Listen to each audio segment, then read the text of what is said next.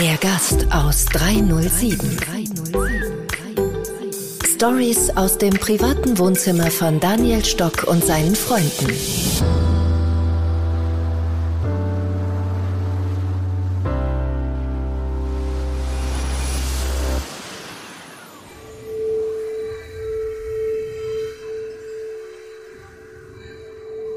Ja, Erik, jetzt bist du endlich bei mir. Es hat jetzt ein bisschen gedauert. Mit Erik bin ich schon seit vielen Jahren in Kontakt. Face Reading, für manche Neuland, manche wissen genau, was ich meine. Es geht Gesichter lesen, es geht um dich, es geht um dein Leben, es geht um dein Inneres, um deine Erfüllung.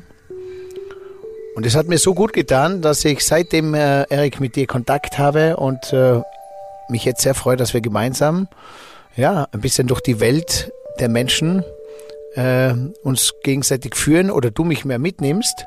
Danke, du hast mir ein wunderbares Buch mitgenommen. Es heißt, ich lese deine Lebensaufgabe. Und Gesichter lesen hat ja ganz, ganz viele Facetten, aber diese Ich lese deine Lebensaufgabe ist so momentan, glaube ich, eines der meistgefragtesten und der meist äh, gewollten Tools der Menschheit. Und ich begrüße einen für mich der besten Großmeister weltweit, Eric. Und es ist mir eine Ehre, dass er heute bei mir im Studio, der Gast aus 307, mit mir diesen besonderen Podcast aufnimmt. Welcome, Eric. Vielen Dank für die Einladung. Auf geht's zu einem neuen Abenteuer. Wer bin ich? Wer will ich eigentlich sein? Wer darf oder soll ich sein? Was verratet mir mein eigenes Gesicht? Oder was kann Erik mir über Gesichter anderer Menschen erzählen? Und das wird jetzt richtig spannend und ein richtiger Mehrwert, der Podcast für Inspiration und Erlebnis. Erik, wie kommt man zum Face Reading? Warum Face Reading? Und was ist für dich das Besondere an diesem Face Reading? Ich denke, Gesichter spielen eine ganz große Rolle im Leben der Menschen. Gesichter finden wir eben nicht nur auf dem Cover eines Magazins oder einer Platte, die gibt es ja bald nicht mehr, sondern Gesichter sehen wir jeden Tag. Und wir kommunizieren mit Gesichtern und eben nicht mit der Schulter oder den Kniescheiben von Menschen, sondern wir schauen uns ins Gesicht, hoffe ich doch. Warum? Weil wir dort Individualität entdecken, Antworten entdecken auf Fragen. Und deshalb hat das Gesicht so eine herausragende Bedeutung. Es ist das Individuellste, was ein Mensch zu bieten hat. Ich bin auf dich gestoßen, weil ich selber aus dem Hotel raus bin und äh, auch irgendwie meine Aufgabe gesucht habe. Eine gute Freundin hat mich dann an dich quasi weiterempfohlen, vermittelt und hat mir gesagt, geh mal dahin, der hilft dir. Ich, Daniel, ihr kennt mich, der Tausendsasser, viele Ideen, noch eine und bevor äh, ich mich für irgendwas entscheide und bevor ich loslasse, kommt schon wieder das nächste. Äh, ja, die Welt ist voll mit äh, diesen Erlebnissen und mit diesen Angeboten. Äh, mein äh, eigenes Hirn überliegst mich und trägst mich aus und ich merke auf einmal, dass es ganz, ganz vielen Menschen so geht und dass die Menschen, die nachkommen, die New Generation, die Jungen, dass die da mit noch vielleicht oft viel mehr betroffen sind, weil die Auswahl oder sich selber zu finden natürlich enorm schwierig wird, weil das die Auswahl so groß ist. Kannst du uns einmal mitnehmen auf die Welt des Face Readings und des Gesichterlesen? Mhm. Also erstmal, du hast gesagt, dass du immer wieder neue Ideen hast. Naja, da bist du schon mal in der Minderheit, denn die meisten haben irgendwann keine Ideen mehr, sind ideenlos, sind im Englischen sagt man clueless. Wie soll es denn weitergehen in meinem Leben? Und das Erste, was wir im Gesicht eines Menschen wahrnehmen können, ist zum Beispiel, wie ist er denn drauf so heute? Ist er gut drauf? Ist er müde? Ist er traurig? Ist er glücklich? Ist er beseelt? Ist er ja, ergriffen von dem, was er tut und damit fängt auch schon Gesichtlesen an. Wir schauen uns an und haben einen Eindruck, wie es diesem Menschen heute geht. Und wenn es jemandem wirklich gut geht, im Sinne von, er ist glücklich, er, er weiß, was er tut, er weiß, wofür er da ist, dann hat doch dieser Mensch eine ganz andere Ausstrahlung wie jemand, der verloren ist und nicht weiß, was er mit sich anfangen soll. Und diese Ausstrahlung, die findet über die Mimik statt. Und die Mimik, die wird kreiert im Gehirn, im Gefühlsleben, über, die, über den Nervus facialis, über den Gesichtsnerv, stimuliert er Muskeln Und wenn man sich das jetzt so ganz schnell mal durch den Kopf rattern lässt, dann wird einem vielleicht klarer, warum das Gesicht ein bisschen mehr Aussagekraft hat, wie es sieht gut aus oder sieht nicht gut aus. Ähm, wenn man dann so nachdenklich ist, so wie ich es oft bin, und dann nicht dieses Lächeln im Gesicht habe, Erkennst du dann äh, für dich, dass ich jetzt nicht gut drauf bin oder, oder blickst du da tiefer hinein? Dann würde ich einfach nur erstmal sehen, du bist nachdenklich. Die Frage wäre natürlich, warum bist du nachdenklich? Ne? Was ist das Thema dahinter? Das wäre dann nochmal ein anderes, äh, ein anderer Gesichtspunkt. Übrigens schönes Wort, ne? Gesichtspunkt. Siehst doch mal von diesem Gesichtspunkt. Also siehst doch mal von einer anderen Seite.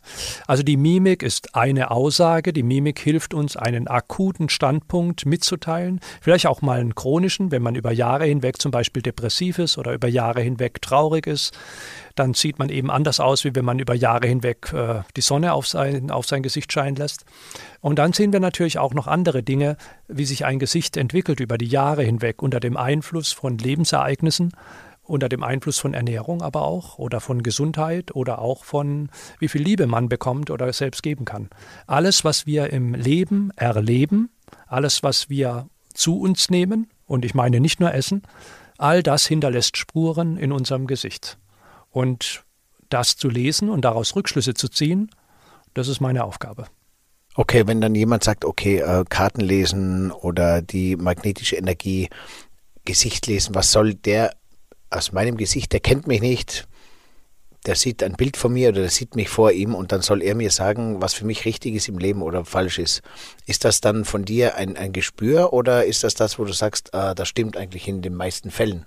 Gesichtleser sind eigentlich Ratgeber. Und die Basis des Ratschlags ist sozusagen das Individuellste, was ein Mensch hat, nämlich das Gesicht. Und natürlich muss auch gelernt werden, Rat zu geben.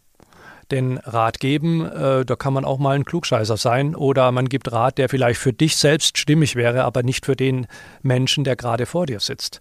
Das heißt, das ist äh, ein Teil des Gesichtlesens, das gelernt werden will. Und dazu gibt es auch zum gerade im chinesischen Gesichtlesen Hinweise dafür.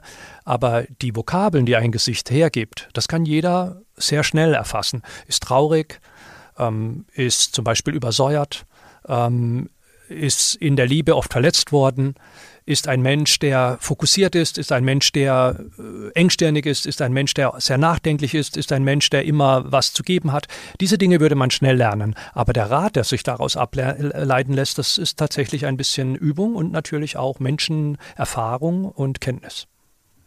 Wie lernt man dann sowas, Erik? Wie, wie lernt man, bis du jetzt hier sitzt und äh, schon dein neuntes Buch geschrieben hast, deine Online-Plattform, ähm, die Face Reading Academy, die du gegründet hast mit vielen äh, Teampartnern und Mitarbeitern, mhm. lese ich ständig ausgebucht. Du hast äh, Online-Seminare, du gibst Coachings in großen Firmen überall. Bis man da hinkommt, wie, wie wird man Gesichterleser? Hat man es im Gefühl und sagt man, hey, Nein. ich, ich, ich habe das im Gespür oder mhm. ist das äh, eine, ein weiter Weg? Ich kann ja nur für mich sprechen.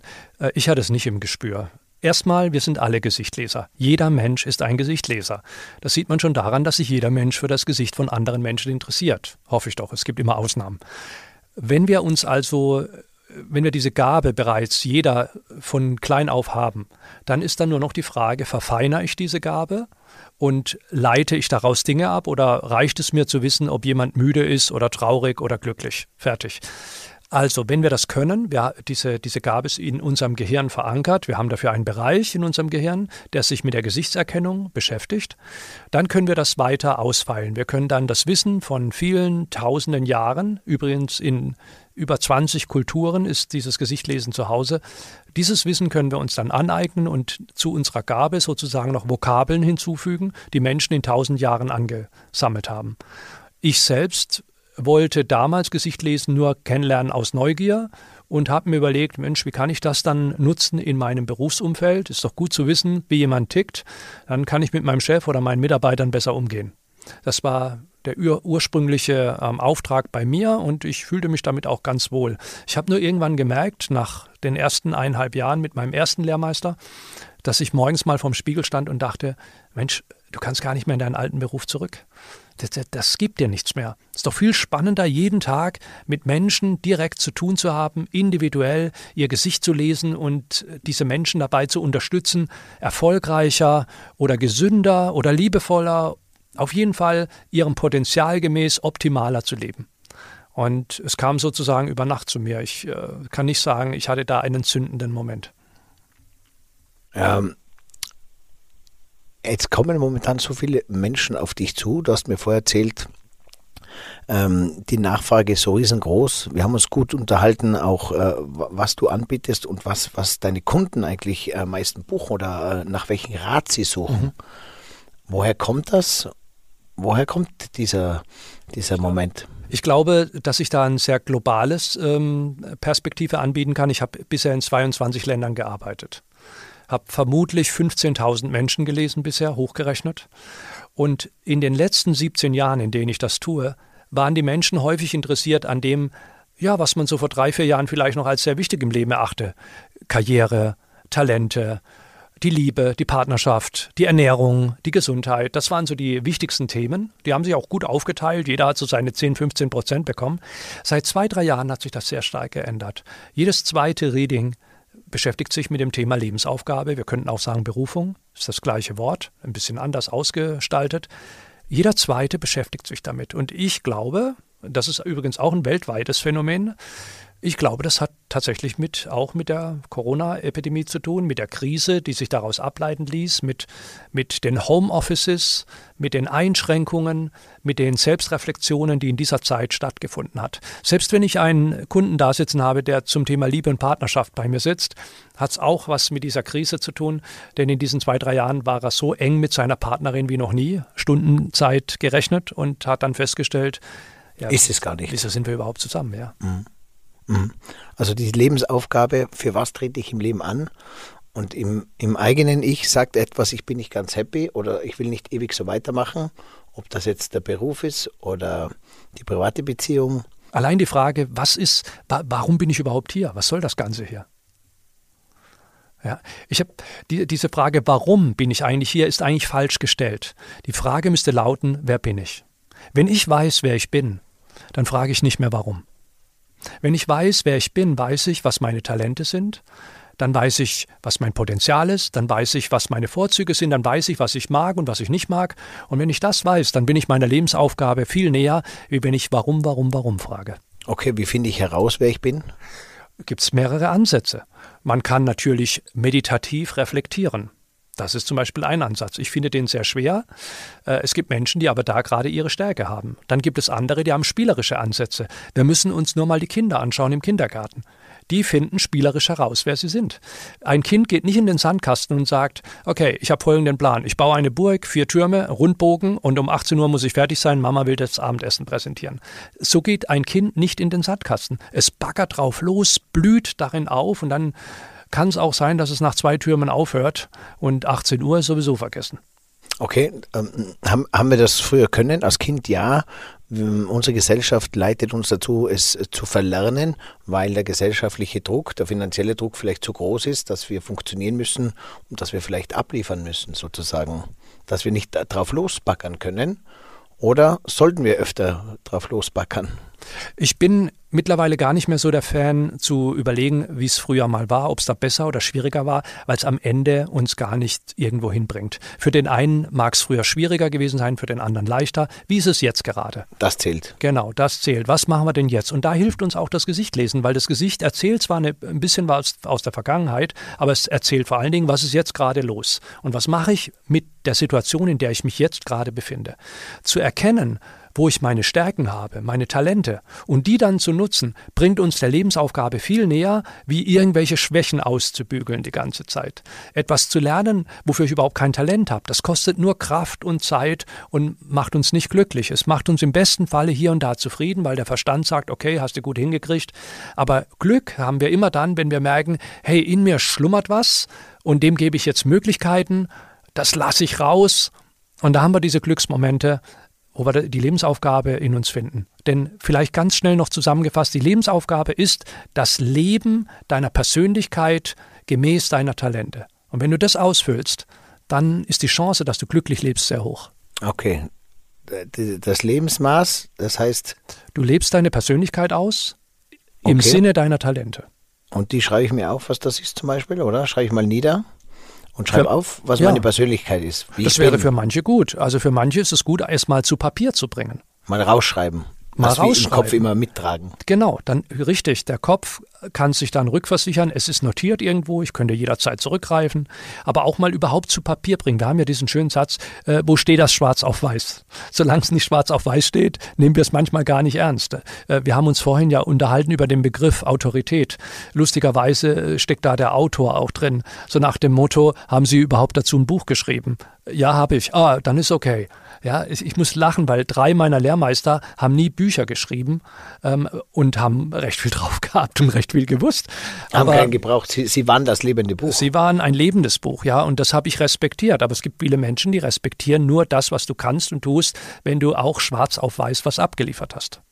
Okay. Ich muss aber dann sehr ehrlich auch zu mir selber sein, oder? Wenn ich mich auf diese Reise begebe, da darf ich dann äh, natürlich nicht Augen zu und zwinkern und sagen, äh, da muss ich mir dann eingestehen, in mir schlummert das Verlangen nach Macht oder in mir schlummert der, der, der Wille nach im sozialen Bereich zu sein. Beispiel, ja. Oder, oder ich spüre, ich bin mit, mit Kampf und Druck immer in erster Reihe, Mhm. immer an der Front und muss immer diesen, diese Chefposition raushängen Mhm. lassen, obwohl ich eigentlich in der zweiten Reihe viel glücklicher wäre. glücklicher wärst. Und das Wichtige ist, dass man eben selbst reflektiert und dass man das nicht nur dem Verstand überlässt. Wir sind sehr schnell dabei, mit unseren Augen andere zu sehen und andere zu werten und zu bewerten. Das sind wir sehr schnell. Das ist aber auch logisch. Wir sehen ja nur die anderen. Wir sehen uns selbst gar nicht. Und deshalb ist ein guter Tipp, dass man sich morgens mal vor den Spiegel stellt und sich selbst in die Augen schaut. Und zwar mindestens drei Minuten und nicht guckt, oh, da müsste ich mal wieder zupfen oder der Lidstrich hängt schräg oder was auch immer. Nicht Einfach ins mal Gesicht, in die Augen. In Oder die ins, Augen, in die eigenen Augen schauen, mal für mehrere Minuten morgens vorm Spiegel. Das ist ein erster Zugang sozusagen in deine Innenwelt. Da könnt, löst man auch entsprechende Botenstoffe aus, entsprechende Hormone ähm, und man reflektiert sich auf eine andere Weise wie nur über das Außen. Der ist besser als ich, der ist schlechter, ich, ich bin schneller. Äh, all diese, diese Vergleiche, die uns nicht wirklich weiterbringen. Wem hilft dieses Face Reading, Gesichter lesen, jetzt am meisten? Ähm, oder wo sagst, wo ist es wichtig in unserer Gesellschaft, es äh, anzuwenden? Ist es wichtig ähm, beim Unternehmer? Was hilft ihm das, wenn du seine Mitarbeiter liest? Speziell in der Zeit, wo er quasi nicht einmal jemanden verlieren will. Äh, ist es mehr wichtig für die eigene Person? Ist es für die Familie gut? Wie würdest du das äh, so werten? Ich, ich nehme als Beispiel die Unternehmer, die ich im Silicon Valley in den USA äh, berate. Na, ich lese die nicht, ich berate die. Ich lese natürlich auch, ich nutze das, aber das, was ich liefere, ist die Beratung. Ich vermarkte mich da überhaupt nicht. Also ich sage nicht, mach das, dann kannst du das, sondern ich bin da und wenn man mich braucht, die Unternehmer dort wissen selbst sehr genau, wofür sie mich da einsetzen. Das macht jeder auf andere Weise. Ich ge- gebe dir mal ein Beispiel. Einer nutzt mich für Vertragsverhandlungen. Er will, dass ich bei ihm sitze, wenn er mit anderen Unternehmen sich unterhält, weil er wissen will, geht da drüben alles mit rechten Dingen zu, was sind das für Menschen, die da drüben auf der anderen Seite des Tisches sitzen. Ein anderer nutzt mich für Teambuilding-Maßnahmen. Der merkt, die und die Abteilung, da funktioniert es nicht so, die können nicht so gut miteinander. Kannst du mit denen eine, ein Seminar, eine, eine Gruppe, eine, ein Teambuilding machen? Ein anderer nutzt mich für Mitarbeitereinstellungen. Passt dieser Mensch zu meinem Unternehmen? Passt dieser Mensch aufgrund seiner Fähigkeiten zu meinem Unternehmen? Und immer häufiger, und es ist mittlerweile die größte Gruppe, es gibt Unternehmer, die mich nutzen für Selbstentwicklung, Selbstverwirklichung. Im Englischen gibt es noch ein schönes Wort Self-Enrichment, dass man sich also selbst diese Zeit gibt und man reflektiert mit einem Gesichtleser zusammen das Leben, wie es sich jetzt gerade abspielt, um um hier und da vielleicht noch Potenziale zu lösen, ganz sicher aber, um mehr Glücksmomente im Leben zu finden. So wirst du quasi gebucht und du reflektierst dann die Mitarbeiter und weißt, wie du mit ihnen arbeitest. Quasi das Lesen ist das eine, aber das, das, das aus dem Gelesenen, diese Menschen zu begleiten, So ist es. das gibt es dann auch noch, oder? so ist es. Das ist eigentlich dann die Essenz. Du wirst natürlich als Gesichtleser dann auch als Kapazität wahrgenommen, weil du natürlich dem anderen zeigst, ich sehe dich. Ich sehe dich, wie du wirklich bist, wie du, welche Persönlichkeit du hast, nicht welche Rollen du spielst oder wie dich andere einordnen, sondern ich sehe deine Stärken, ich sehe deine Potenziale. Das ist viel wichtiger wie Schwächen. Schwächen hat jeder, aber welche Stärken hast du und was kannst du daraus machen? Da einen Menschen zu begleiten, das ist doch viel wichtiger. Den Fokus dahin drehen. Ja, und das gilt ja auch in der Kindererziehung so, zu erkennen, welche Stärken ein Kind hat und es da zu fördern und zu stärken, dann kann das Kind auch Selbstbewusstsein entwickeln und nicht dem Kind immer nur vorhalten, da bist du schlecht, das kannst du nicht, da musst du was machen, da musst du besser werden. Das wird am Ende einen ganz anderen Menschen hervorbringen. Das heißt, früh schon erkennen, wo zieht das Kind hin, wo hat das Kind auch ein Talent oder eine, eine Aktivität in sich sozusagen oder ein, einen, einen Willen. So ist es. Also die Eltern sitzen ja manchmal mit Fotos von mir und sagen, das ist mein Kind, was können Sie dazu sagen? Ich sage, kommen Sie nicht zu mir mit dem Foto von Ihrem Kind, gehen Sie in den Kindergarten und schauen Sie Ihrem Kind mal stundenlang zu. Alleine das Kind zu beobachten, die, die Präferenzen vom Kind zu erleben und, und wahrzunehmen, wo das Kind seine, seine Stärken hat, allein durch Beobachtung, äh, das ist doch schon der erste Auftrag. Dazu muss man nicht zu einer fremden Autorität gehen. Wenn das Kind in den Brunnen gefallen ist, interessanterweise fällt das Kind in den Brunnen und nicht der Erwachsene, ähm, dann ist es oft schon äh, in dieser Art und Weise zu spät und dann kommen natürlich andere Techniken. Ne? Dann kommen diese vielen Möglichkeiten, die das Leben aber Gott sei Dank auch noch bietet, um zu sehen, wo habe ich Stärken und Talente. Normal müsste es heißen, Erwachsene fällt im Brunnen, oder? Ja, eigentlich ja. ja. Eigentlich ja, gell? Ja. Das Kind kann nichts. Äh, nee, das kann reingeworfen werden. Von Erwachsenen. Bei dir ist auch dabei, äh, weil du jetzt angesprochen hast, Kinderlesen. Mhm. Ab wann macht es Sinn, äh, ein Kind zu lesen.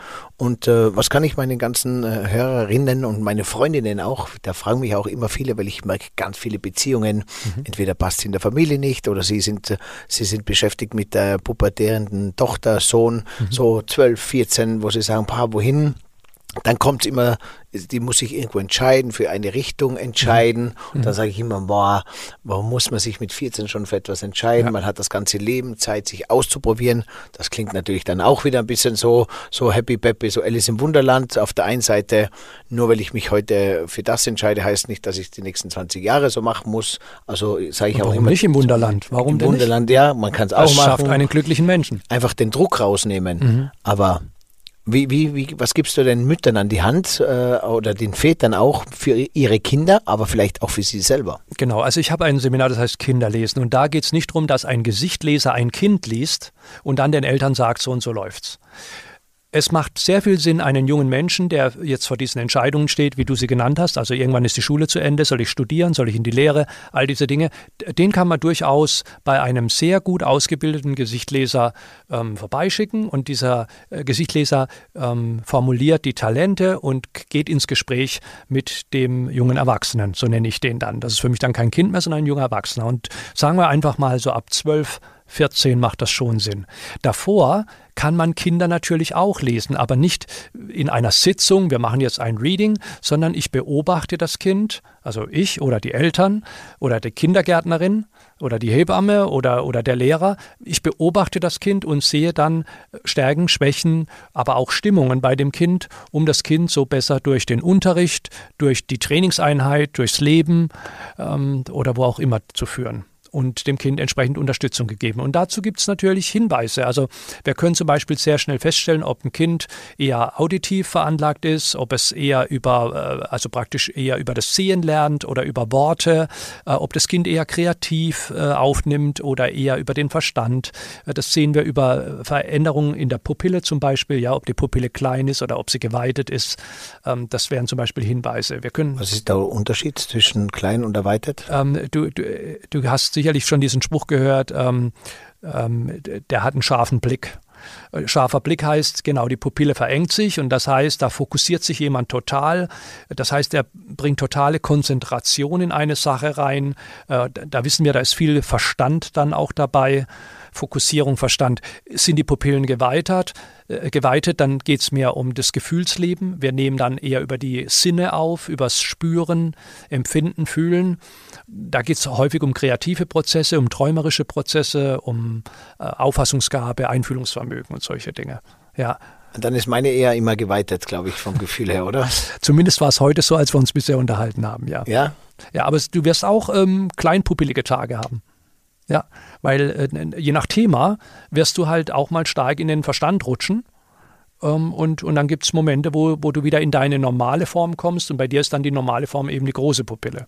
Bei mir ist sie häufiger klein. Äh, Erik, sagen wir mal die ganzen Themen, die da so spannend sind beim Face Reading. was, was da spezielle für Themen gibt. Auch ich habe gelesen, auch Schicksal, ähm, Gesundheit. Kannst du überall so ganz kurz ein bisschen was zu, äh, zu erzählen? Mhm. Vielleicht kann ich es ähm, einfach anhand der Kundschaft ähm, ein bisschen erklären. Also ich arbeite zum, zum Beispiel für Gesundheit-Retreats. In Asien hauptsächlich. Gesundheit-Retreats, damit man über die Ernährung wieder einen besseren Zugang zu seiner Gesundheit bekommt, aber auch, weil das Gesicht natürlich Merkmale aufweist, wenn man nicht mehr gesund ist. Wir kennen ja nicht umsonst den Satz, du siehst ja gar nicht gut aus, geht's dir gut. Also mit anderen Worten, das Gesicht verrät Gesundheitsthemen, es verrät auch Ernährungsthemen, denn auch das wissen wir, je nachdem, wie wir uns ernähren, verändert sich auch unser Gesicht. Ich hoffe, das muss man hier nicht groß erklären. Ein anderes Thema ist das Thema Liebe und Partnerschaft. Hier geben wir viel Macht Tinder und Co. In Wahrheit äh, geht es nicht darum zu schauen, wer hat die schönsten langen Haare und wer hat das gleiche Hobby wie ich, sondern wer passt in Liebesdingen, in partnerschaftlichen Dingen gut zu mir. Oder warum klappt es bei mir nie in der Liebe? Was, was läuft denn da schief? Diese, diese Kunden bei der Reflexion da zu unterstützen. Auch das ist eine Möglichkeit. Auch Paare zu unterstützen, wieder zueinander zu finden oder zu helfen, dass sie sich gesund trennen, ohne dass da Rosenkrieg ausbricht. Und das wirklich mit Gesicht lesen und Richtig. alles, was noch da rauskommt, also genau. diese Begleiten, diese Botschaft, so dieses, ist äh, ist auch Liebesbeziehungen, Partnerschaften. Richtig. Das heißt, ich als äh, Langzeit-Single, sage jetzt mal, könnte mich jetzt von dir lesen lassen, wo ich sage, so, ich hätte jetzt das Thema Beziehung. Mhm. Warum kann ich mich nicht binden zum Beispiel? Mhm. Warum mhm. habe ich so eine, eine, eine, ja, eine Blockade vor, vom äh, Zulassen oder mhm. Loslassen? Mhm. Ich weiß nicht, in welche Richtung das geht. Oder? Und du würdest mir zumindest nicht so weit helfen, bis ich eine Freundin habe, aber zumindest mir diesen Weg äh, äh, Klarheit schaffen. Richtig, ähm, dir, dir, mehr Verständnis über dich selbst zu, zu, geben, damit du ein bisschen pflegeleichter dann auch mit dir umgehst ähm, und dann das eine oder andere Ziel erreichst, wenn es denn gemäß deiner Persönlichkeit ist. Also ich verhelfe keinem Menschen dazu, etwas zu erzwingen, was er nicht ist. Das macht für mich keinen Sinn. Ja. Sind wir also beim Thema Liebe, Partnerschaft. Dann gibt es das, das Thema ähm, Beruf und Berufung. Also Beruf hat viel mit Talenten zu tun, im Idealfall. Zu viele Menschen arbeiten in Berufen, für die sie kein Talent haben oder die ihnen nichts geben. Äh, in meiner eigenen Statistik sind das 85 Prozent, die in Berufen arbeiten, für die sie entweder kein Talent haben oder kein Interesse. 85 Prozent weltweit? In meiner Statistik. In deiner? Ja. Gibt es da Länder, wo du sagst, okay, die sind mehr, mehr in ihrer Berufung? Das ist schwer zu sagen. Alle sagen ja, in Bhutan hat jeder sein Glück. Ich habe mittlerweile einen, einen, Podcast darüber gehört, dass das dort auch nicht nur das Glück zu Hause ist. Aber eines ist ja natürlich klar, je mehr Armut in einem Land, umso geringer die Chance, deine Berufung zu leben. Ist ja klar, weil es geht ums tägliche Überleben. auch glücklicher in der Armut, dass man von Haus aus Prinzip ein bisschen glücklicher ist, weil man diesen Überfluss nicht kennt? Vielleicht, man hat zumindest auch in der Armut die Möglichkeit, hin und wieder Glücksmomente noch bewusster wahrzunehmen, wie jemand, der immer im Überfluss lebt. Das ist klar. Aber trotzdem will keiner mit dem Menschen in der Armut tauschen. Denn das bedeutet häufig auch, dass ich einen Beruf ausübe, für den ich äh, nicht äh, Interesse habe oder für den ich nicht unbedingt meine Talente habe. Der Reisbauer in Bangladesch, der zum Beispiel ein Talent hätte für Bühne und für Singen, und für kreativ ausleben, ja, der wird dann eben trotzdem Reisbauer in Bangladesch sein. Und wenn er Glück hat, hat er vielleicht am Wochenende die Möglichkeit, seinen Kollegen oder dem Freundeskreis vorzusingen. Ähm, aber ansonsten lebt er die meiste Zeit seines Lebens talentbefreit sozusagen in seinem Beruf. Auch das wäre also ähm, ein Ansatz. Ich suche dann für viele Menschen eben die Berufung oder die Lebensaufgabe, indem ich Talente von Menschen herausfiltere, um zu sehen, das sind deine Werkzeuge, um glücklich zu sein und die Persönlichkeit, welche hast du? Und mit dieser Persönlichkeit plus diesen Talenten kannst du diesen Weg gehen, damit du deine Lebensaufgabe findest. Jetzt hast du noch das, äh, den Begriff Schicksal genommen. Der, ist ein bisschen unglücklich für mich, weil im Chinesischen heißt dieses Lesen Path of Life Reading, Pfad des Lebens. Das ist so ein bisschen Schicksal, aber Schicksal ist ja bei uns so, so wuwu behaftet. Äh, ursprünglich übrigens nicht. Schicksal heißt ja Schicksal, schicke Heil. Das heißt aber auch so viel wie ähm, geh deinen Weg gesund. Und schau dann anhand der Persönlichkeit eines Menschen, seines Statuses in Sachen Gesundheit und jetzt wird es allerdings etwas äh, spiritueller, anhand der Energien, die Feng Shui anbietet, das ist dann ein Teildisziplin, die sich dem Gesichtlesen ab und zu zuordnet, welche Energien haben die kommenden Jahre und du mit deiner Persönlichkeit, wie wirst du wohl dann durch solche Jahre gehen? Schicksal ist ja bei uns eher negativ behaftet, wenn etwas ne? passiert ne? ist, gell? Vom Schicksal bestraft und gepeinigt, er hat ein schweres Schicksal. Ich habe aber Schicksal war. Kön könnte ja auch der Erfolg ein, das genau, Schicksal sein. Es gab mal früher auch positive Besetzungen von Schicksal. Das äh, Schicksal, schicke Heil, klingt ja schon mal positiver wie vom, vom Schicksal gepeinigt.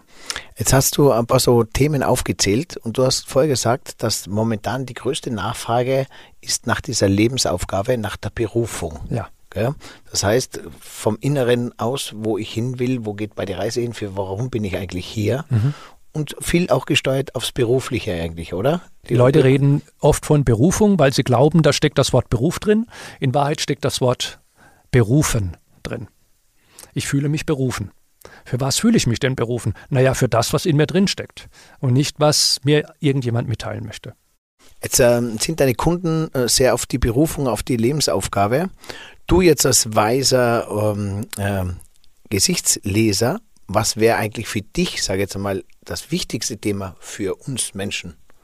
Auch die Lebensaufgabe oder sagst du, die Gesundheit äh, wird, wird ein bisschen so ein bisschen vergessen, weil die Lebensaufgabe viel wichtiger ist? Oder sagst du, nein, die Lebensaufgabe ist momentan einfach das Um und Auf? Im Grunde ist die Lebensaufgabe zu leben das Erfüllendste, was man tun kann. Aber es gibt dafür Voraussetzungen. Wenn jemand in einer zerstörerischen Beziehung lebt, Vielleicht eine Frau, die täglich von ihrem Mann geprügelt wird, als Beispiel. Oder wenn jemand gesundheitlich sich jahrelang kaputt gemacht hat. Dass ich diesem Menschen jetzt die Lebensaufgabe mitteile, ist völlig unpassend. Denn dieser Mensch ist im Moment noch in einer Krisensituation, die alles überdeckt. Und die Lebensaufgabe wäre eigentlich nur eine Ablenkung oder eine Flucht. Also erstmal muss man vor der eigenen Haustür kehren und die sogenannten Kreise schließen, die noch offen sind. Schließt du den Kreis, dann hast du die Energie da zusammen, dann kannst du dich deiner Lebensaufgabe widmen. Super Beispiel, weil es genauso bei mir. Ich bin raus aus dem Hotel, ähm, wollte gleich innerlich wissen, wohin meine Reise geht, habe aber nicht aufgeräumt noch. Und äh, aufräumen heißt nicht nur vor der Tür, sondern auch vor allem drinnen. Und das geht vom Dachboden bis in den tiefen Keller runter, auch in den ein oder anderen Schubladen. Das heißt, menschlich gesehen, und erst wenn man da ist, dann spürt man erst, wie man langsam zu sich kommt. Jetzt habe ich eine ganz besondere Freund, Freude, äh, Frage auch, weil ich eine ganz gute Freundin habe. Die hat auch gerade so einen Beziehungs- und Jobwechsel gehabt und äh, sagt zu mir, dass sie schon äh, losgelassen hat Loslassen und sagt, dass das so wichtig ist, das Loslassen. Und ich beschäftige mich auch sehr viel mit Loslassen, weil das ist, ich konnte nie loslassen. Ich musste nie loslassen, weil ich habe immer alles im Hotel gehabt, da war immer das Buffet da, die Gäste sind gekommen, es war immer alles angerichtet. Ich musste mich auch nicht entscheiden, sondern ich konnte immer alles für mich behalten und teilen. Deswegen habe ich Loslassen nie gelernt bis zu dem Moment, wo ich aus dem Hotel ausgestiegen bin und diese Transformation des Loslassens, nicht nur vom Hotel, sondern auch von ganz vielen äh, meinen Lebenszyklen oder Lebensbehaftheiten, hat jetzt fast drei Jahre gedauert. Jetzt habe ich diese Freundin, die so quasi mir erzählt hat, sie hat in kürzester Zeit jetzt schon losgelassen. Und dann beobachte ich sie und dann merke ich, dass sie versucht hat loszulassen nach außen und vom Loslassen drinnen noch ganz weit weg ist. Jetzt diese Frage, die so viele beschäftigt. Wie geht Loslassen und wo fängt man an und ab wann weiß man, man hat losgelassen? Wenn man sich die Frage nicht mehr stellt, habe ich losgelassen, dann habe ich auf jeden Fall losgelassen.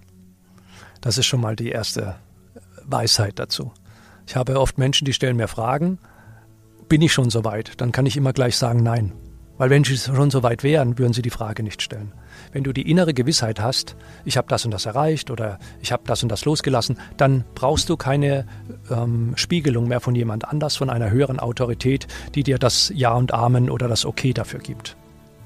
Du spürst, du hast losgelassen, wenn dich das Thema in keiner Weise mehr berührt, auch nicht mehr von außen, wenn es dich nicht mehr triggert. Man kann es auch im Gesicht sehen.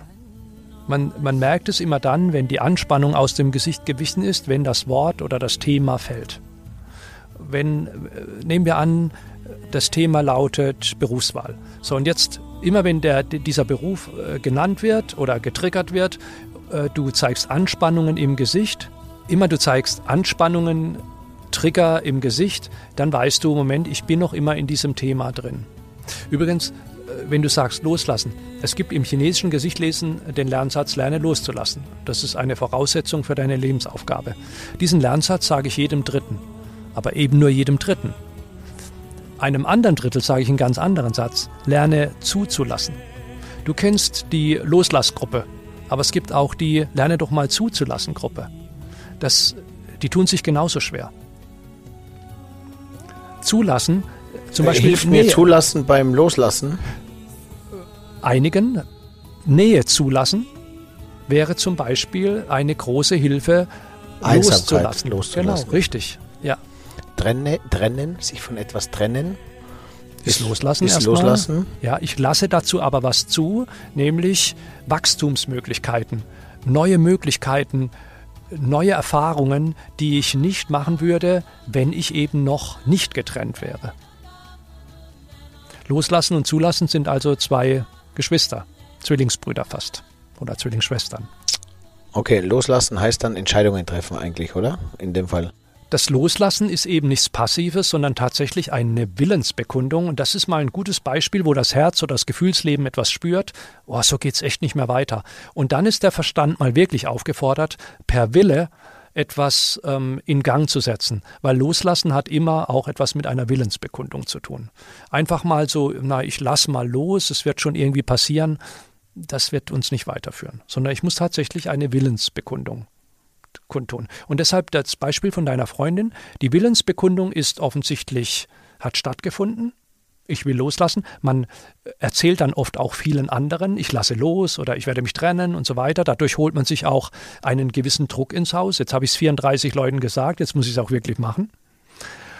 Und dann ist die Willensbekennung umgesetzt. So, und jetzt kommt die zweite Ebene, die Gefühlsebene. Und jetzt äh, muss das Ganze allerdings auch noch gelebt, verarbeitet und, und neu gefüllt werden. Es gibt nicht umsonst, äh, zum Beispiel bei Beziehungen, die sogenannte Absprungbeziehung. Ja, also ich lasse los bei jemand, jetzt muss der nächste gleich der absolut Beste sein, ist es dann meistens nicht.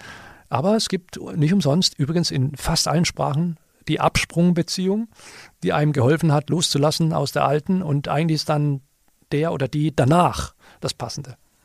Okay, das und so gibt's Absprung auch heißt äh, in die nächste rein, um die alte zu vergessen. Ja, und das gibt es gibt auch im Beruf. Ne? Ich will raus aus diesem Beruf, der Job ist furchtbar, dann geht man in den nächsten und da ist es dann irgendwie doch nicht. Aber der danach könnte es dann sein, weil diese, weil die Phase einfach ein bisschen länger gedauert hat.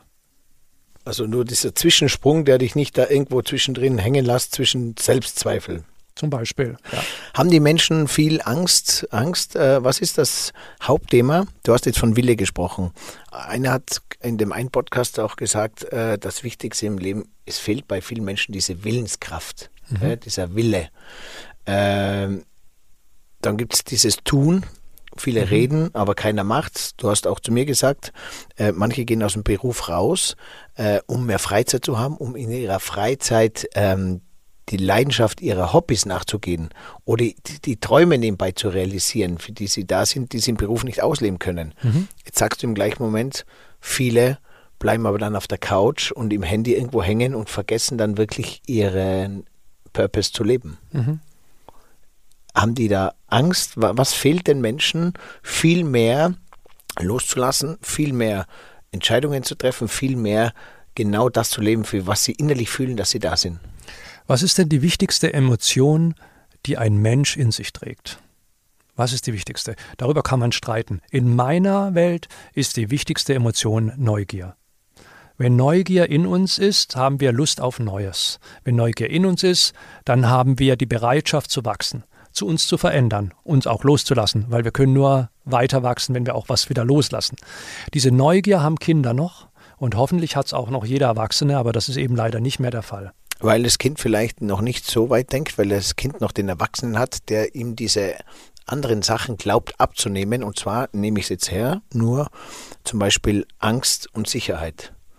Ich, ich, Im Moment denke ich, okay, Sicherheit, Frauen brauchen genauso Sicherheit, der Mann äh, braucht Sicherheit, finanzielle Sicherheit. Wenn man an die Zukunft denkt, denken ganz viele, sind behaftet mit dem Angst, finanziellen Angst an finanziellen Wohlstand mhm. oder Sicherheit. Mhm.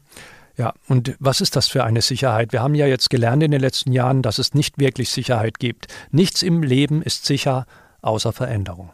Das ist sicher. Alles andere ist es nicht. Wir können nichts festhalten. Wir kommen mit nichts auf die Welt. Wir werden auch mit nichts wieder gehen. Und dazwischen zu versuchen, Dinge festzuhalten, ist lächerlich. Ich kenne einige der Unternehmer, mit denen ich zusammenarbeite, die sagen zu mir, ich kenne die Menschen.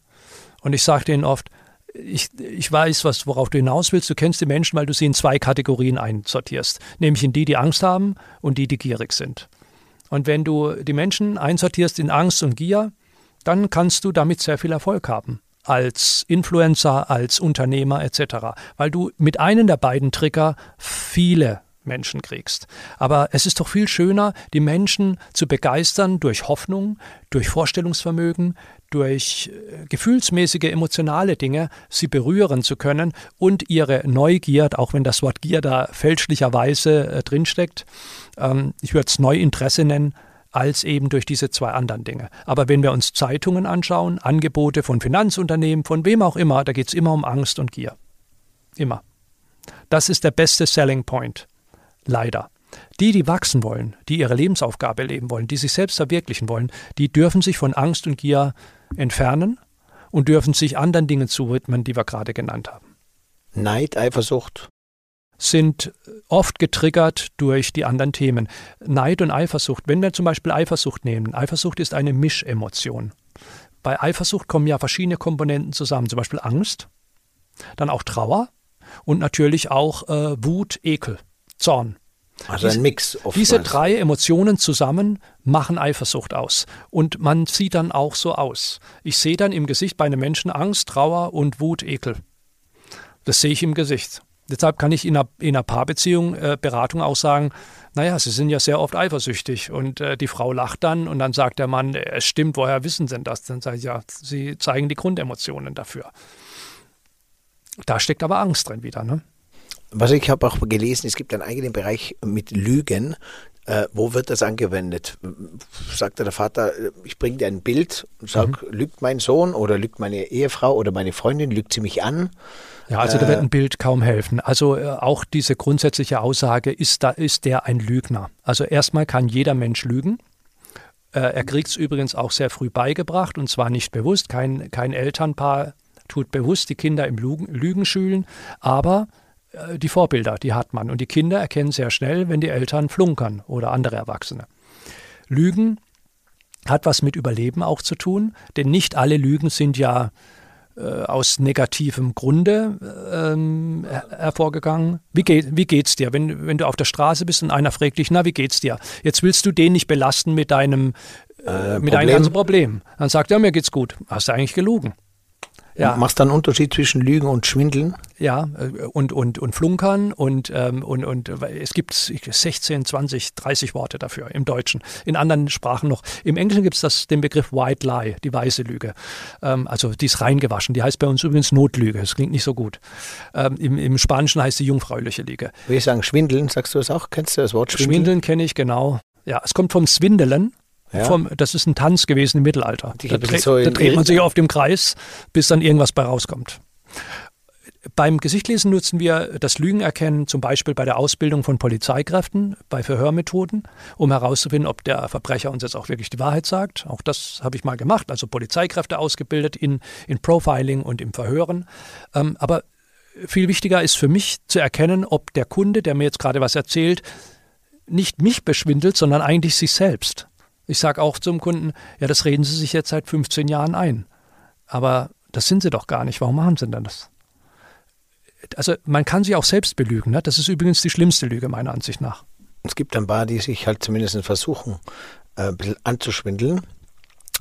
Es geht sehr leicht, oder? Sich selber so ein bisschen zu bescheißen, sagt man, oder ein bisschen wegzulaufen oder wegzudrehen oder ablenken mit, mit anderen Menschen, mit Alkohol, mit Party und äh, wie wir vorher schon gesagt haben, irgendwann kommt der Tag, da steht man vorm Spiegel, einmal zu Gast auf dieser Welt und dann muss man sich selber äh, beantworten, ob man es richtig ja. spielt oder nicht. Und bevor es zu spät ist, mit 80 dann drauf äh, sich eingestehen, dass man ein oder andere falsch gemacht hat, wäre so ein Face-Reading ideal oder interessant. Oder auch diese drei Minuten in die Augen schauen. Weil ich glaube, wenn du dir jeden Tag oder öfter mal in der Woche drei Minuten in die Augen schaust, ähm, es kann mir keiner erzählen, dass er nicht innerlich selber weiß, ob er alles richtig, ob er es richtig macht, richtig spürt, ob der Beruf, die Beziehung, der Freundeskreis, ob es richtig ist. Weil wenn man ganz ehrlich ist und wenn man ganz in sich hineingeht, dann spürt jeder und oder viele, viele, ob er richtig ist, am richtigen Weg, ob es sich gut anfühlt oder ob er ein bisschen auf seinem eigenen Holzweg ist. Absolut. Das geht übrigens auch in der Paarbeziehung so. Einfach sich selbst immer wieder mal drei Minuten in die Augen schauen. Vielleicht drei, vier Mal die Woche. Auch das ähm, gibt viel Reflexion wieder. Sagt das viel Wahrheit auch? Ja. Äh, ist kann, das die Wahrheit, die dann darüber kommt? Man kann da schwer äh, entwischen. entwischen. Genau. Man braucht da keine Worte mehr dazu. Du schaust dir drei Minuten ohne Ablenkung in die Augen dem Menschen, den du liebst oder eben nicht. Aus dieser Nummer kommst du nicht raus. Entweder äh, sie bestätigt die Beziehung oder sie löst sie auf. Also eigentlich ein ganz cooles Tool, was man eigentlich ganz angenehm zu Hause anwenden kann, in die Augen schauen. Und man fängt nicht einmal nur beim Partner an, was auch wichtig ist, auch sich selber mal in die Augen schauen können.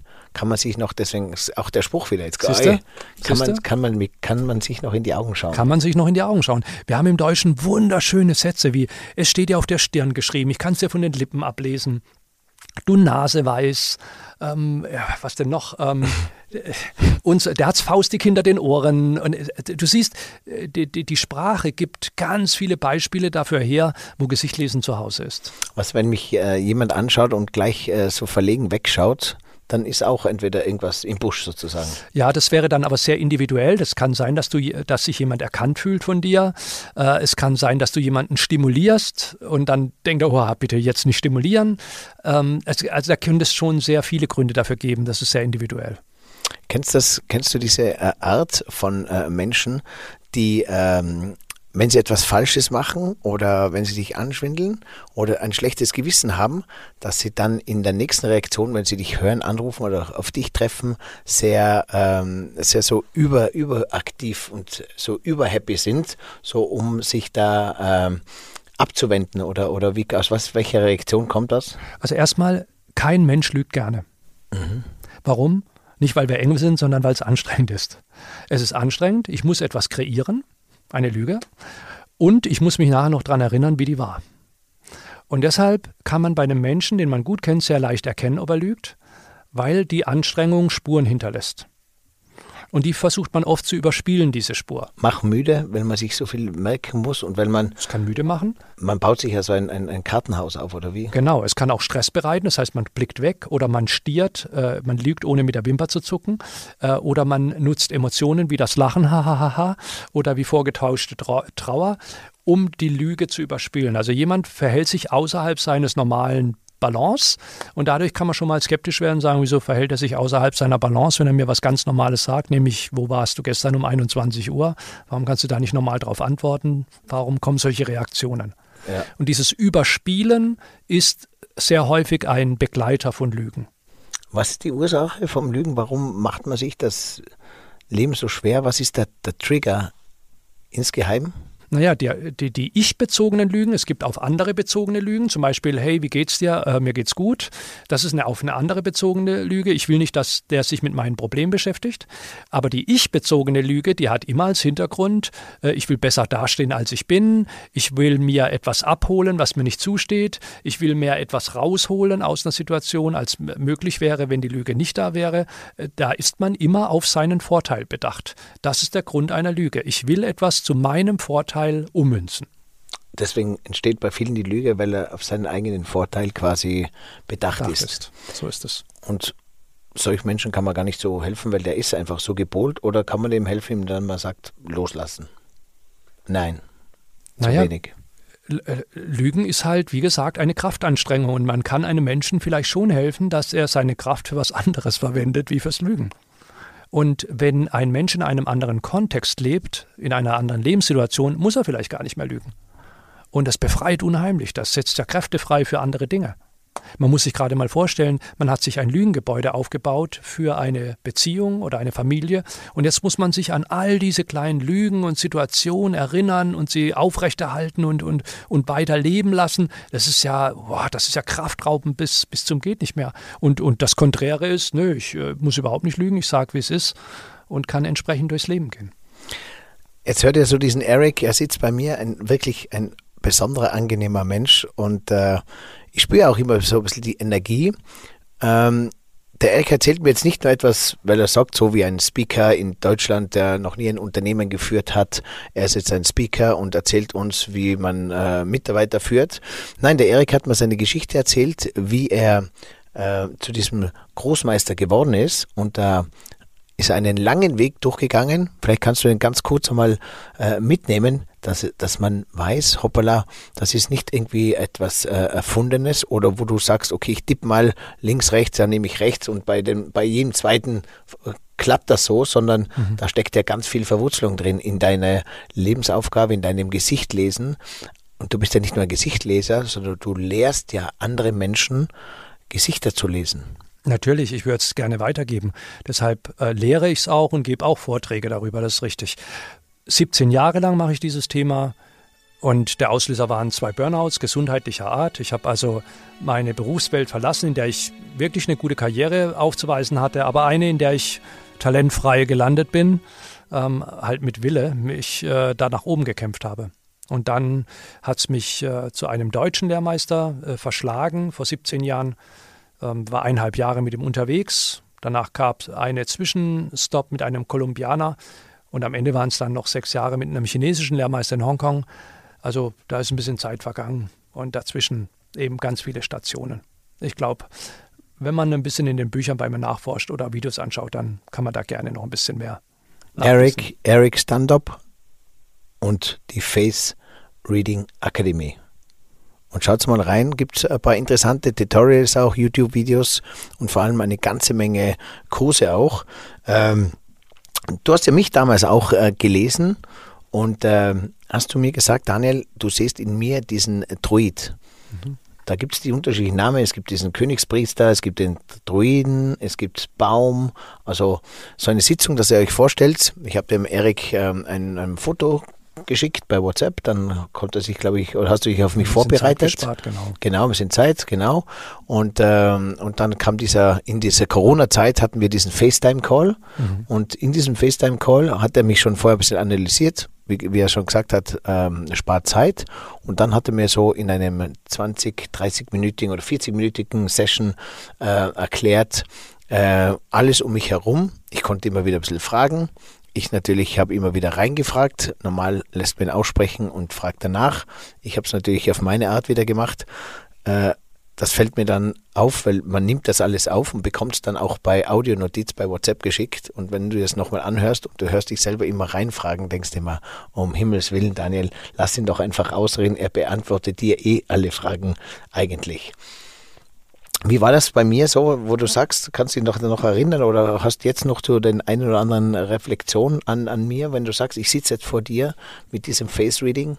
Nee, gar nicht. In aller Regel ähm, liefere ich mein Reading und danach schalte ich auch ab. Ich äh, lösche auch alle Informationen über meine Kunden, die ich habe. Meine Kunden sind oft äh, überrascht, wenn sie mich sechs, sieben Jahre später sehen und wir können das sozusagen ansetzen, wo wir waren weil ich einfach darauf vertraue, dass da, wo es wichtig ist, äh, kommt die Information wieder zurück oder ähm, wir finden eben eine neue Information, die wichtig ist. Die Archetypen, die du genannt hast, davon gibt es im Chinesischen etwa 30 bis 60 Stück, je nachdem, bei welchem Großmeister man landet. Arche, Entschuldigung, wenn ich sage Arche. Archetyp. Ist das wie von der Arche Noah oder? Vielleicht, ne? aber es, ist, es geht ja auf Jung zurück eigentlich, auf diesen äh, Psychologen, der also versucht hat, auch die Menschentypen in verschiedene Gruppen zu ja, kategorisieren. Das gefällt mir nicht so ganz, der Begriff. Aber diese Archetypen sollen eben mit einem Begriff beschreiben, wo deine Stärken sind, äh, wo du zu Hause bist. Und da habe ich aus der chinesischen Mythologie die Begriffe in eine westliche Begriffswelt übersetzt, sonst hätte man da Schwierigkeiten, das alles nachzuvollziehen. Ja, damals kam eben bei dir der Druide, denn du bist ein Mensch, der zwar gerne anführt, aber eben nicht dauerhaft anführt. Du ziehst dich gerne zurück auch. Du musst nicht immer wie der König auf dem Thron sitzen und mit dem Schwert in der Hand Dauer regieren im Thronsaal, sondern anführen und dann sich wieder zurückziehen. Außerdem ist ein Anspruch des Anführens nicht der vom König, wir erobern neue Königreiche, sondern der Druide ist halt ein Mensch, der ähm, drei Säulen hat. Das eine ist sicherlich das Anführen vom Volk in einer Notlage, aber auch ähm, das Heilerische. Also er will helfen, er will unterstützen und dadurch heilen. Und das dritte, ein Druide hat immer auch einen spirituellen Ansatz, also etwas Idealistisches, etwas Religiöses im Sinne, also etwas, was nicht materiell greifbar ist. Ähm, jetzt bin ich da der Druide. Kannst du dann auch Menschen und mir, wie du gesagt hast, auch sagen, hoppla, du bist geeignet als Arbeitgeber, du bist ein Arbeitnehmer, du bist geeignet, um Menschen zu führen oder sagst du eher, nein, du musst eher einen, einen, einen Job für dich allein machen. Du ja. brauchst ein Team, du gehörst in den sozialen Bereich. Ja, das traue ich mir sehr stark zu, muss ich sagen. Denn mit der Erfahrung von 17 Jahren, 15.000 Menschen, die Talente, die äh, ich glaube, ich ähm, habe da ein recht gutes Bild und kann mir die Menschen sehr klar sehen. Äh, gehört dazu, dass man auch sich selbst gegenüber sehr ehrlich ist. Ich musste mir erstmal eingestehen, dass ich überhaupt kein Chef bin, obwohl ich mal 2000 Mitarbeiter hatte. Ich muss mir äh, eingestehen, dass ich nicht geeignet bin, Menschen Menschen tagtäglich dauerhaft zu führen. Das bin ich nicht. Ich bin kein Vorstand oder Geschäftsführer und ich habe auch kein Organisationstalent. Und auch das musste ich mir eingestehen. Und deshalb habe ich dafür Menschen, die sich darum kümmern, äh, obwohl ich vorher nichts hergeben wollte und alle die Kontrolle behalten wollte und dadurch die Kontrolle erst recht verlor, weil ich nämlich die Kontrolle behalten wollte, wollte ohne dass ich dazu Talent habe oder die Mittel. Äh, gut, was du sagst, weil wenn du sagst eingestehen, du hast zweimal das Wort eingestehen. Man muss sich dann, wenn es ums Entscheidung treffen geht, um eine Veränderung geht und um Loslassen, muss man sich jetzt selber eigentlich eingestehen, dass ich für das eine besser qualifiziert bin oder mich mehr hingezogen fühle als wie das andere. Ja. So wie bei mir auch. Ich musste mir eingestehen, dass mich die 180 Mitarbeiter mehr belasten äh, in meiner kreativen Art, äh, ja. als, als wie äh, das im Hotel zu verbinden zum Beispiel. Ich habe ganz viele Hotelsöhne und Töchter, die äh, auf mich auch zukommen und mir Informationen geben, dass sie sich auch schwer tun, weil mhm. sie einfach auch in diesen Beruf der Eltern hinein sind. Und sie haben sich gar nicht Gedanken gemacht, ob das gut ist, weil es war immer alles da, es waren mhm. die Gäste da, es war genug Arbeit da, irgendwo konnten sie sich verwirklichen, mhm. es war Familie da, es war Wohlstand da. Mhm. Aber irgendwann kommt man drauf, hey, das Geld belastet mich, ich bin nicht der Typ für die Gäste und ich kann auch nicht die Mitarbeiter führen. Und da kommt dann auch sich das Eingestehen, sich da eingestehen dürfen und sollen, dass man dafür, äh, sagt man, nicht geeignet ist. Das Eingestehen ist dann das Loslassen und jetzt ist Platz, um zu erkennen, wo bin ich denn zu Hause? Wo sind meine Stärken?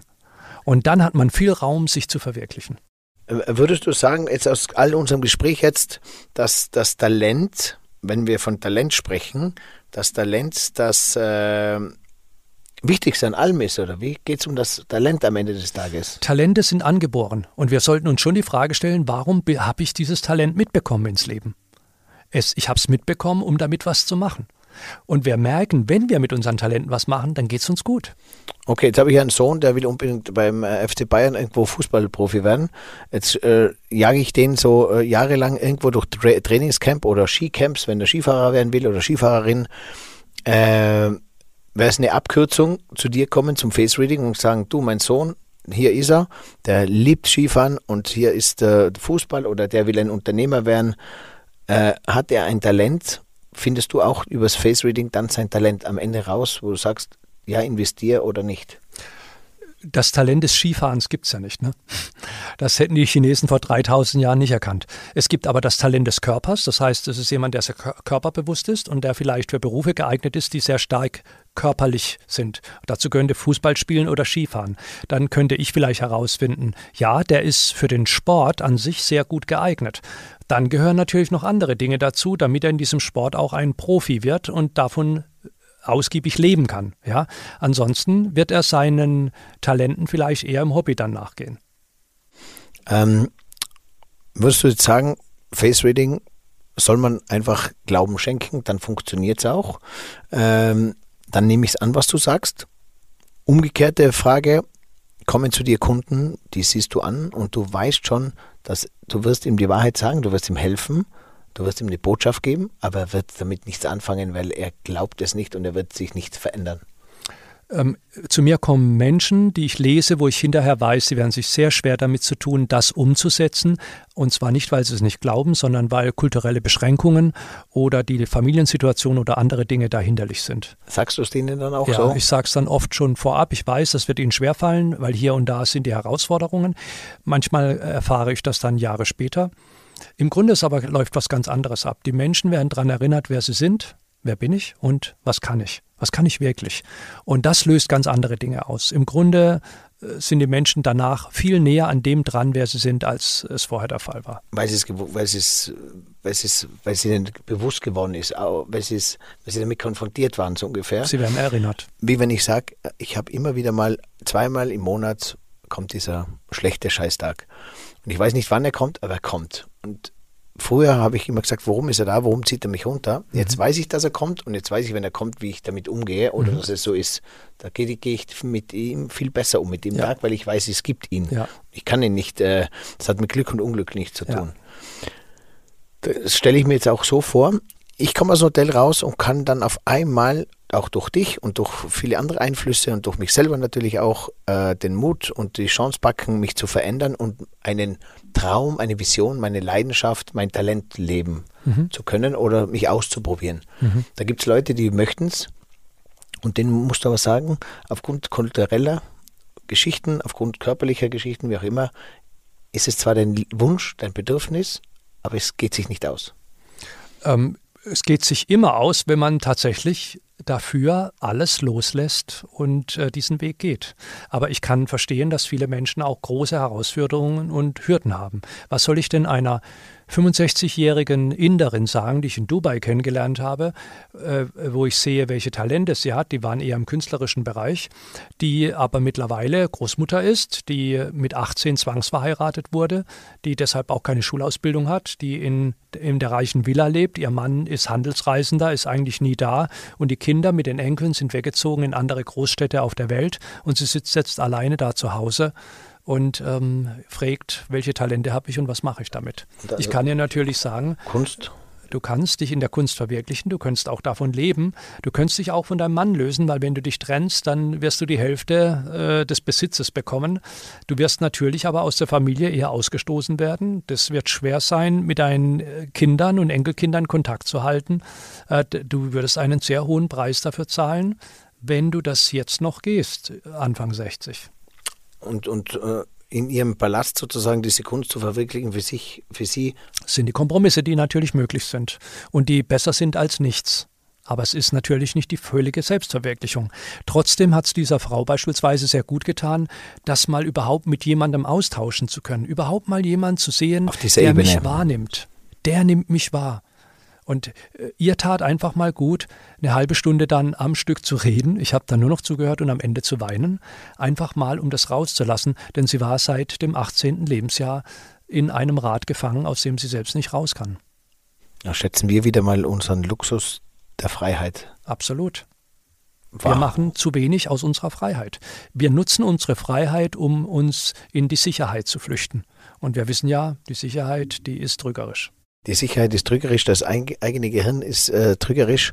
Äh, die Frauenwelt verändert sich, die ist jetzt Gott sei Dank auf einem Vormarsch. Äh, Gleichberechtigung jetzt eh schon Gott sei Dank äh, äh, oftmals angekommen, nicht überall, aber auch bei uns einfach, dass sie viel Führungs Führungspositionen übernehmen. Aber ähm, sage jetzt mal, auch die Frau durch Kinder bekommen, Schwangerschaft, da ist das Sicherheitsgefühl natürlich noch viel größer ausgeprägt, auch von, von diesen letzten Jahren. Ähm, Kommen mehr Frauen zu dir, weil mehr Frauen dieses Bedürfnis haben der Veränderung als Männer? Ich glaube, dass mehr Frauen in Europa zu mir kommen, nicht aufgrund äh, dieses Wunsches nach Veränderung, sondern weil sie dem Thema mehr offen sind, weil sie mehr interessiert sind an Menschen ähm, Männer sind erstmal interessiert an Materie, an Materiellem. Ich könnte auch anders sagen, der Mann ist mehr interessiert an der Steinaxt und am Speer und die Frau ist eher interessiert an den anderen Höhlenbewohnern, wenn man ganz weit zurückgeht. Das ist aber in Europa so. In China, in China habe ich mehr Männer und in den USA ist es äh, eher ausgeglichen 50-50. in China wissen die Männer, dass sie über Face Reading auch da, ihr Erfolg, ihr finanzieller so und ihr familiärer genau. Erfolg, ja, äh, die sind da viel bewusster Genau, Oder? das ist bewusster, die sind auch viel berechnender. Ich habe da und da ein Problem, jetzt will ich mal wissen, was der dazu sagt. Was kann ich da für einen Rückschluss ziehen? Also das Face Reading ist so wie bei uns, wenn ich sage, ich gehe Fußball zuschauen so ungefähr oder oder wie Fast, kann ich ja. also jetzt nicht also jetzt so salopp gesagt oder oder wie ich sage, äh, äh, äh, wenn ich sage, ich gehe eine Runde spazieren oder ich lasse mich massieren, ist bei uns etwas, das tut gut und drüben tut das Face Reading ist auch etwas, was dazugehört, oder? Dort du hast mir einen, einen. Geldschein gezeigt, einen alten äh, äh, aus Hongkong, einen alten Geldschein, 500 äh, Hongkong-Dollar. 500 Euro Hongkong-Dollar und das ist das äh, Sinnbild von Face Reading und dieses Face Reading äh, äh, Zeichen. Es ist eine Face-Reading-Chart zu sehen und auch ein digitales äh, Gesicht, äh, verbindet also die Tradition mit der Moderne. Übrigens kein Alter, der ist immer noch aktiv, ich kann mit ihm noch zahlen. Ähm, also werde ich nicht tun, den habe ich als Erinnerung. Ganz, ga- ganz klar ist, äh, Face-Reading ist in China, in Asien ein Beratertool, auf das man gerne zurückgreift.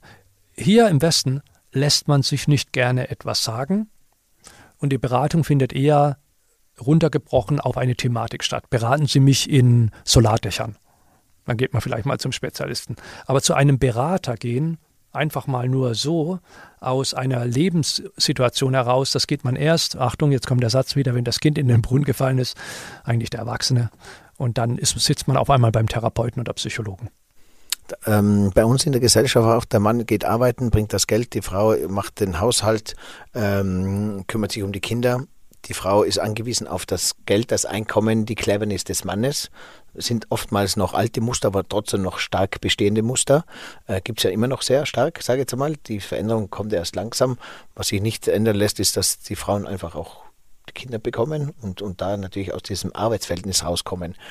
Ähm, jetzt hast du die Geschichte erzählt von dieser Frau, die ähm, eigentlich vielleicht schon öfter mal dran gedacht hat, auszubrechen, aber nicht ausbrechen konnte. Gibt bei uns natürlich auch ganz vielen so, wo sie sagen, Mann Gott, auch zu mir sagen sie, Daniel, ich liebe ihn nicht mehr. Äh, Die Kinder sind aus dem Haus, ich liebe ihn nicht mehr, aber wo soll ich hin? Was soll ich machen? Das Leben ist kein Ponyhof, ich mache es im nächsten Leben. Und ich denke mir, Mann, du hast aber noch 30, 40 Jahre. Ähm, da kannst du ihnen jetzt nicht helfen. Du kannst ihnen höchstens mit Face Reading wahrscheinlich, doch, doch, du kannst ihnen helfen. Du kannst für sie da sein. Das Erste, was man, genau, man kann dafür da sein. Man muss aufpassen, dass man aber nicht zum Kummerkasten wird oder zum Eimer, wo die, die Tempotaschentücher, die gebrauchten, reingeworfen werden. Äh, Und ich kann schon bereits was sagen, ohne diese Frau gesehen zu haben. Es fehlt an Selbstliebe. Weil wenn ich mich selbst mag, wenn ich mich selbst liebe, dann bleibe ich nicht in einer solchen Situation verhaftet. Also ich, ich peinige mich, ich, ich strafe mich nicht in einer solchen Situation, sondern ich lasse los, ich befreie mich, weil ich mich mag. Wenn du dich selbst liebst, bleibst du nicht in dieser Situation. Wie erkennt man, ob man sich selbst liebt, indem dass man mit sich ehrlich umgeht? Das ist genau Voraussetzung und dass man sich Dinge erlaubt, die nicht immer zielorientiert sind und die nicht immer gerechtfertigt sind, sondern man erlaubt sich Dinge, die einfach mal nur Spaß bedeuten, Freude bereiten, äh, bereiten und wo man ähm, für Momente des Glücks äh, sich auch mal einsetzt. Wahnsinn. Ich äh, hört's, ihr seht, ihr hört's. Ähm, ich, ich könnte jetzt noch stundenlang mit Erik reden. Ähm, vielleicht machen wir wieder mal einen äh, Podcast auf jeden Fall. Ähm, ihr findet alles. Ich gebe in meine Shownotes, Instagram Story, alles hinein über Erik. Äh, viele Mädels und Freundinnen haben mich eh schon gefragt, wann kommt endlich dieser Podcast? Wann äh, stelle ich ihn vor? Es ist soweit. Face Reading Academy mit Erik. Äh, folgt ihm schaut mal nach auf seiner Homepage und äh, ihr könnt es auch mir jederzeit schreiben. Ich habe äh, die ein oder andere Sitzung schon mitgemacht und bin hellauf begeistert, denn es tut mir gut. Und äh, ja, die Welt, ja, die Welt ist offen. Es gibt da in dem Fall keine Regeln, sondern es gibt nur nichts Schöneres, als sich selber zu entdecken und mit sich selber zu spielen. Abschließend noch meine Frage, Erik, von meiner Seite. Wir haben jetzt so ein bisschen so drei Generationen. Es ist die junge Generation, die nachkommt, unsere Generation, in der wir jetzt so quasi leben. Und es sind auch ein bisschen auch die Älteren. Äh, was wünschst du dir für die oder was, was glaubst du, was da jetzt so von sich geht? Wo, wo würdest du noch etwas Gutes hingeben? Äh, für die ältere Generation hat die noch was zu, zu äh, beachten? Haben wir was zu beachten, wie wir mit denen umgehen? Oder wie würdest du das jetzt so ein bisschen sehen, dieses Leben und diesen Zyklus? Ich greife nochmal das Wort auf von vorhin, das Wort Selbstliebe. Ich glaube, wenn jeder mit mehr Achtsamkeit mit sich selbst äh, umgeht, wenn jeder sich selbst verwirklicht und seine Talente lebt, dann ist er auch für andere eine Bereicherung und tut anderen gut. Und das ist altersunabhängig. Und deshalb möchte ich vielleicht Schluss, äh, einen Schluss ziehen mit den Schlussworten von meinem Buch, mit dem letzten. In einer Welt, in der du alles sein kannst, sei du selbst. Und wenn du das bist, dann hast du auch die entsprechende Wirkung auf dich und deine Umwelt. Danke für deinen wunderbaren Input. Danke für das, die Botschaften, die Erkenntnisse und vor allem auch für das, dass du einer bist, der im Leben dafür antretet, anderen etwas Gutes zu tun, anderen zu helfen und oftmals einen kleinen, aber auch mal einen sehr großen Teil dazu beiträgt, dass uns Menschen miteinander und zueinander gut geht. Da danke ich dir, Erik, dass du du bist. Vielen Dank.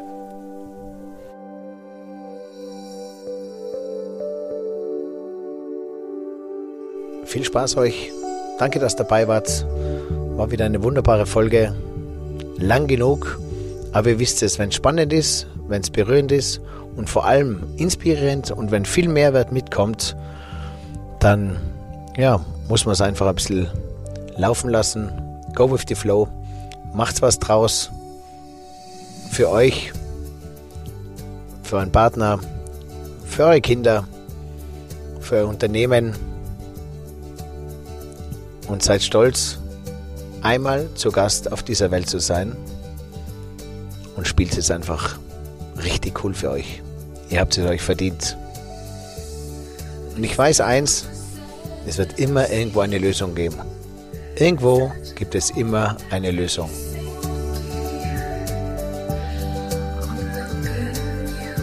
Goodbye und gute Zeit. Eric, wir sehen uns wieder. Und ganz ehrlich bin ich richtig interessiert an diesem Face Reading. Also es interessiert mich, weil Menschen interessieren mich. Mich interessiert auch das Glück und die Lebendigkeit der Menschen und dass es ihnen gut geht. Und ich glaube, ja, da werde ich ein bisschen dranbleiben. Viel Spaß bei euch und bei euer Face Reading Session. Ich lese deine Lebensaufgabe von Eric Stand-up Face Academy, Face Reading Academy. Und jetzt gute Zeit. Ciao, der Gast aus 307.